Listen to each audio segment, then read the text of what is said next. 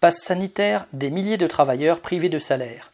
Alors que le gouvernement a mis en discussion le 19 octobre à l'Assemblée nationale une loi l'autorisant à prolonger jusqu'en juillet 2022 les mesures sanitaires, parmi lesquelles le pass, le couvre-feu et le confinement éventuel, des milliers de travailleurs sont toujours suspendus de leurs fonctions, privés de salaire et des moyens de faire vivre leur famille.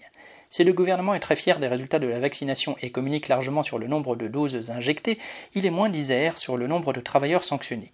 Le 16 septembre, Véran parlait de 3000 suspensions de soignants en France sur un effectif de 2,7 millions, un chiffre très certainement loin de la réalité puisqu'au 14 octobre, rien qu'en Île-de-France, sur près de 400 000 travailleurs de la santé, 1400 étaient suspendus.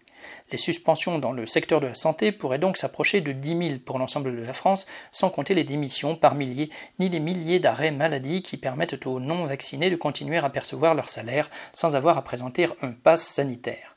Mais les soignants ne sont pas les seuls concernés. Dans nombre d'entreprises accueillant du public, dans les infirmeries de sites industriels, chez les pompiers, des salariés ont été privés de leurs revenus avec le même prétexte. En France, le taux de vaccination varie de 85% à 90% pour ceux qui sont en âge de travailler entre 18 et 65 ans.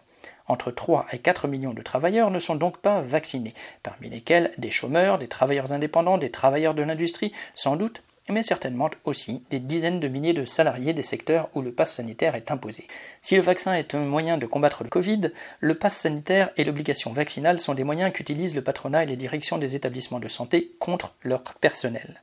C'est une façon de se décharger de leurs responsabilités en matière de santé publique en montrant du doigt les non-vaccinés comme responsables de la prolongation de la pandémie. Même quand il s'agit de lutte contre la pandémie, c'est un gouvernement de combat au service des patrons et des possédants qui est à la manœuvre. Serge Benham.